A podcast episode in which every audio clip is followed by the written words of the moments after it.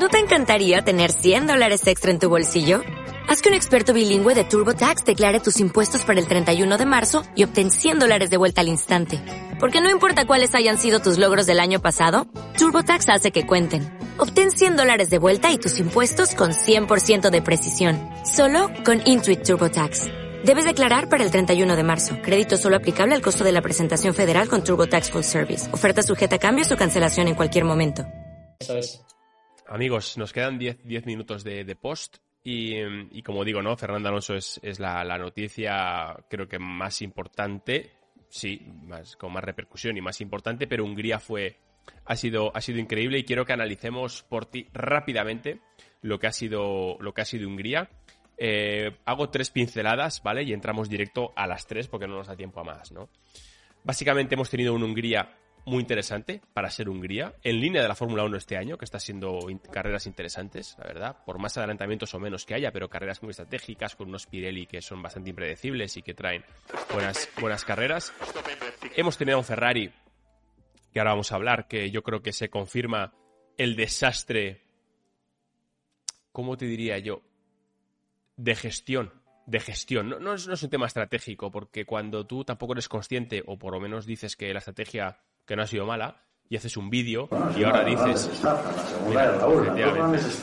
y ahora dices y ahora dices que, que tampoco hubiera cambiado nada la estrategia ¿eh? y vamos a hablar también quiero que quiero que hablemos de de ese Checo Pérez que no está en su mejor momento pero que vuelve a ser creo que vuelve a influir bastante en el resultado de, de Max Verstappen eh, empezamos por Ferrari si te parece Porti hago una pequeña una, un pequeño comentario y y bueno, y empezamos a, debatir. Me preocupa mucho Ferrari, porque, y te voy a decir por qué, porque, y, y, os cuento, y os leemos, eh, chicos, también todos los mensajes. Creo que en la vida en general, y en el deporte muy, muy especialmente, uno tiene que ser consciente de sus errores, admitir sus equivocaciones, porque equivocaciones son puntos de mejora. Y cuando te estás comparando con la élite del mundo del motor, bien sea en equipos o bien sea en pilotos, en deportista, tienes que ser consciente de tus carencias, tus defectos y tus errores y cuando eres consciente los pones remedio. Y creo que lo del el fin de semana de Ferrari con la estrategia ha sido vergonzoso, pero vergonzoso de que da vergüenza, quiero decir, que, debería de ser, debería darles un poquito de, de, vergüenza, y sin embargo sale Binotto hoy a decir que la estrategia, que otra estrategia no hubiera cambiado el resultado, que les faltaba ritmo y que los neumáticos duros, que bueno, que no iban, que no iban muy bien, ¿no? Eh, bueno, el campeonato para mí está perdido, el campeonato del mundo de Fórmula 1 de pilotos, el de equipos, aún gracias a Carlos y a Leclerc, que están en un muy buen, muy buen nivel a nivel de pilotos ambos, creo que pueden recuperarlo todavía, pueden pelearlo. Pero, ¿qué opinas de esa estrategia de Ferrari y de ese momento actual de, de Ferrari? Yo creo que Ferrari eh, demostró que no tiene personalidad a la hora de ejecutar la estrategia y que van cambiando su estrategia según van reaccionando sus rivales. Ellos en esta carrera lo que hacen es tapar y defender a Russell cuando Russell está con un neumático más blando que ellos. Con lo cual, tiran por la borda toda la preparación de la carrera. Ellos se fijan en adelantar a Russell y lo que no ven es lo que le viene por detrás, que es que les gana el décimo piloto de la parrilla. Y no solo con eso, Lewis Hamilton, que hace su misma estrategia, llega a su altura. La que tenía que haber hecho. Sí. ¿Por qué? Porque el ritmo respecto a Carlos es mejor, que le faltó un poquito esta carrera, y porque Leclerc está en tantas batallas con Russell que al final empieza a perder tiempo y les gana la partida de Hamilton. Os voy a hacer esta reflexión que me parece muy dura, pero muy real. ¿En qué ha cambiado Ferrari desde Abu Dhabi 2010 a ahora? Hacen lo mismo. Lo mismo. En aquel episodio cubrieron a Weber. Hicieron lo mismo que hizo Weber y les ganó la partida a Vettel. Y en esta carrera hacen lo mismo que Russell y les gana la partida Verstappen y Hamilton. Ellos piensan en defender, en yo voy a cubrir lo que haga el otro.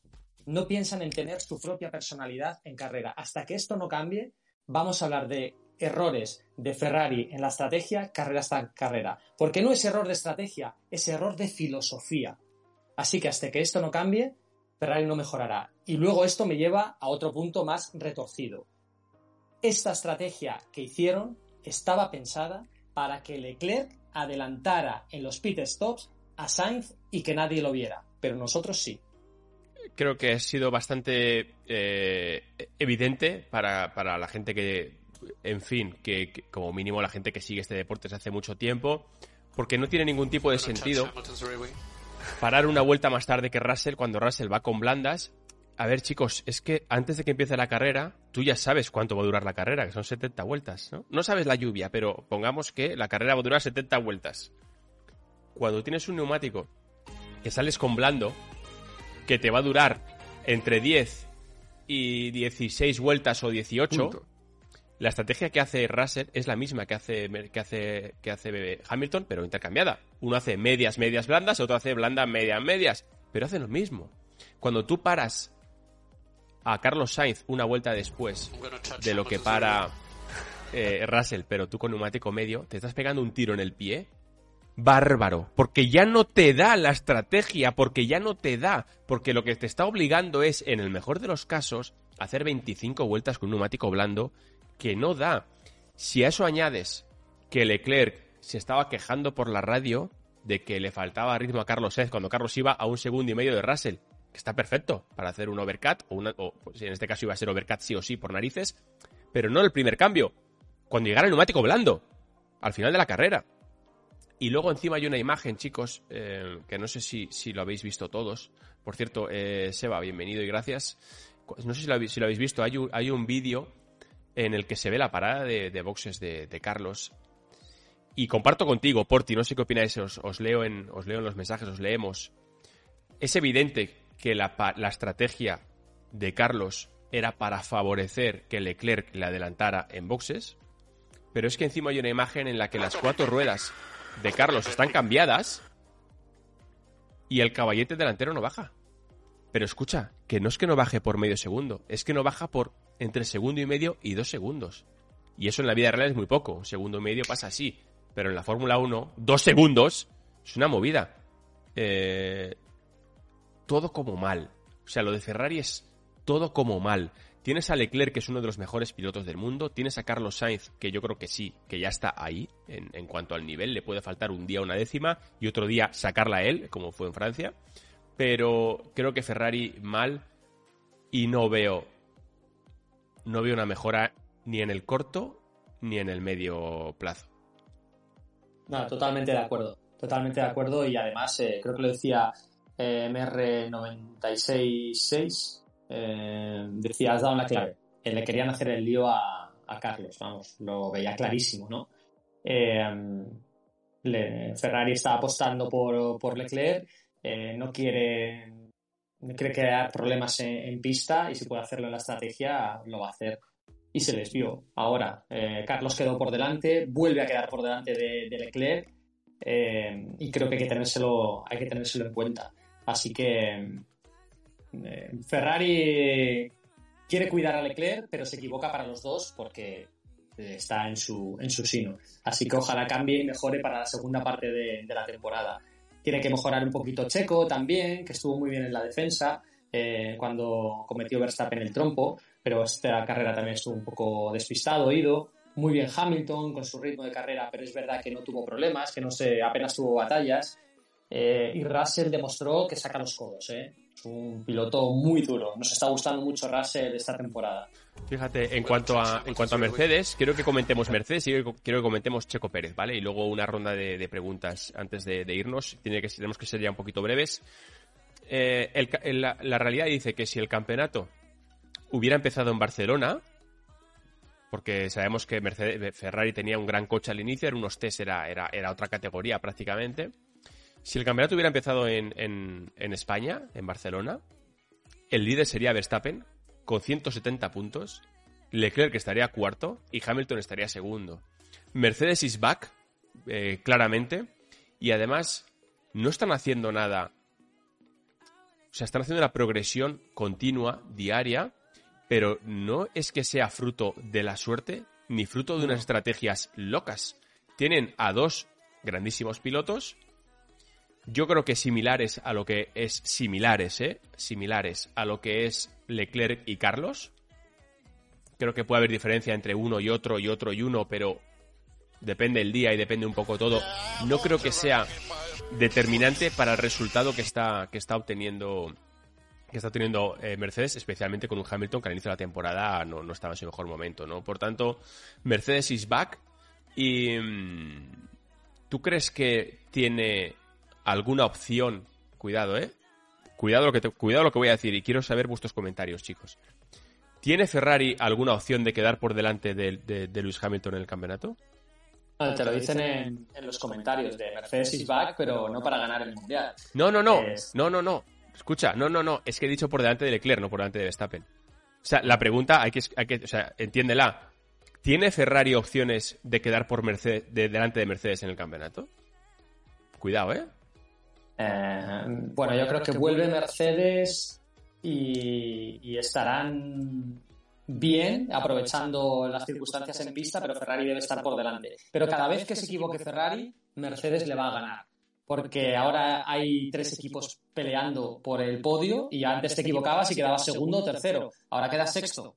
Así que el error se va a pagar muy caro al final de la temporada. Van a penalizar todos los equipos. Eh, cambió eh, partes de la unidad de potencia Red Bull antes del inicio de la carrera, pero no penalizó. Cuando vuelva a cambiarlo, penalizará. Van a llegar más penalizaciones para Ferrari. Mercedes lo hará al final de temporada porque es el que mejor está gestionando los motores. Así que va a haber todavía muchas alternativas. ¿Que el Mundial lo tiene Verstappen encaminado? Sin duda. Es la mayor diferencia en el parón veraniego desde el año 2011. Hungría 2011, Vettel Weber, que le sacaba 85 puntos y ahora le saca 80 Verstappen a Leclerc. Y no es por mérito de Red Bull, que también es por demérito de Ferrari. Sí, sí, totalmente. Así que entendamos cómo está funcionando la parrilla para saber esta diferencia y que todavía van a pasar cosas como esas penalizaciones. Hay un tema que no me gustaría pasar por alto y sí que quiero que lo comentemos, em, y es que Max Verstappen gana con un trompo, con un 360, gana con un 360, pero lo que quiero comentar no, es eso, eso es anecdótico y bueno, es, importante, pero la defensa que hace Checo Pérez, la defensa que hace Checo Pérez para que no para que no adelanten a Max Verstappen, eh, ¿cuánto vale eso? ¿Cuánto vale eso? Porque yo cada vez que escucho a Marco, al doctor Marco, de verdad eh, que sube el pan. Sube la gasolina, sube el pan y sube todo. O sea, eh, Tronco, ¿cuánto vale? ¿Cuánto vale esa defensa en Abu Dhabi? ¿Cuánto vale esa defensa ahora? Eh, me parece que el trabajo de Checo Pérez, de verdad, eh, es una locura. Y lo sigue siendo, porque al principio de temporada, que iba muy rápido, defendía haciendo segundo, defendía peleando, tal. Ahora que el hombre le está costando mantener el ritmo por, porque el coche ha evolucionado hacia un lugar donde él no le sienta bien como piloto, pero la defensa que hace Checo, no sé qué opináis y no sé qué opinas, por, por rematar un poco, em, ¿qué, opináis? ¿Qué, opinas por ti? que por eso es un segundo piloto, que por eso está renovado en Red Bull, que yo creo que a lo mejor si hubieran sabido que había opción con Fernando Alonso, se lo hubieran pensado y me hubiera gustado verle en Red Bull a Fernando Alonso como segundo piloto, me hubiera encantado, pero bueno, la vida es así. Cristian Horner es un, es un fan absoluto de Fernando Alonso, pero eh, se quedan con un Checo Pérez que, está cumpliendo con lo que le han mandado. Y a veces eh, tienes que saber cuál es tu límite y que Checo Pérez solo va a poder pelear por el Mundial si Verstappen, pues de repente se pierde seis carreras. si se le rompen tres motores, pues entonces Checo Pérez peleará por el Mundial. Si no, es el segundo piloto y lo está haciendo fenomenal. Si Fernando Alonso hubiera tenido este segundo piloto en los años de Ferrari, vamos, hubiera peleado por el Mundial, porque Felipe Massa era un desastre, Raikkonen era un desastre. Mm, tío, o sea, tú quieres un segundo piloto que, te ayude, no que te ponga eh, problemas. Así que, eh, bueno, Checo, Checo genial. Y Verstappen no falla, tío. Es una máquina. Bueno, pues eh, ha sido ha sido un placer por ti. Vamos a ir vamos a ir chapando, vamos a ir chapando esto. Buenas vacaciones, ¿eh? Y eh, el chat, oye, hoy ha estado muy vivo, muy grande y la gente analiza y lo, lo ve muy bien y lo ve muy claro. Sois muy grandes. Gracias por ti, amigo. Hablamos. Chao. Qué bueno. Manito, chao. O malo, todo lo que se pueda. Venga, dale caña, chao.